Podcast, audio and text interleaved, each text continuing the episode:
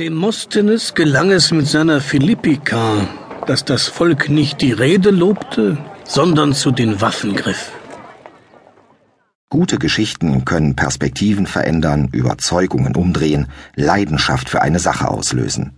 Seit jeher dienten Geschichten als Mittel der Bewahrung von Wahrheiten, als Gleichnis zur Orientierung oder Besserung der Moral oder auch zur Darstellung un- und unterbewusster Vorgänge. Und heute? Die Informationsverarbeitung in unserer westlichen Gesellschaft hat sich grundlegend verändert. Kinder wachsen mit Werbung und Medien auf, spielen interaktiv und suchen nach immer neuen Anregungen. Statt den binomischen Formeln merken sie sich die Mao-Am-Werbung oder coole Jägermeistersprüche. Und die Erwachsenen? Auch wir erwarten gute Unterhaltung. Ob Autowerbung, Frühstücksfernsehen oder Tagesthemen.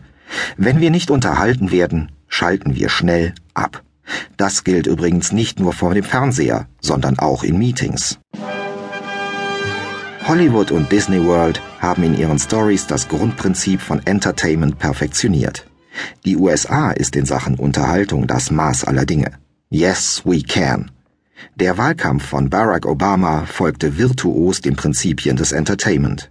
Kein Auftritt ohne Storytelling, das Vermitteln einer Problemstellung durch Erzählen einer Begebenheit aus seiner Biografie. Warum das alles? Bei einer guten Story sind wir ganz ohr und oft sogar richtig mit dem Herzen dabei.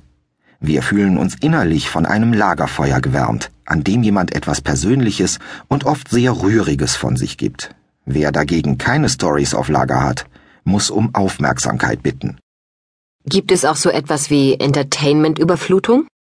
Eigentlich nicht, denn wir sind dankbar für einen spannenden Stoff. Auf reine Information reagiert unser Gehirn mit natürlicher Skepsis.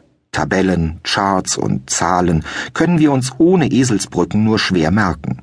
Stories bauen emotionale Brücken, liefern Fakten in Bildern, regen an und überraschen. Kurzum, sie unterhalten. Zudem ist eine Story etwas Persönliches. In den USA kann man sich einen Vortrag ohne einleitende, sensibilisierende Story kaum noch vorstellen. Geschichten von den Kindern, dem Truthahn zu Thanksgiving und der Hochzeitsreise sind geradezu inflationär. Mit einer Story wird eine Sache plötzlich beseelt. Die Situation relaxter, der Vortragende ein Mensch, das Thema anschaulich.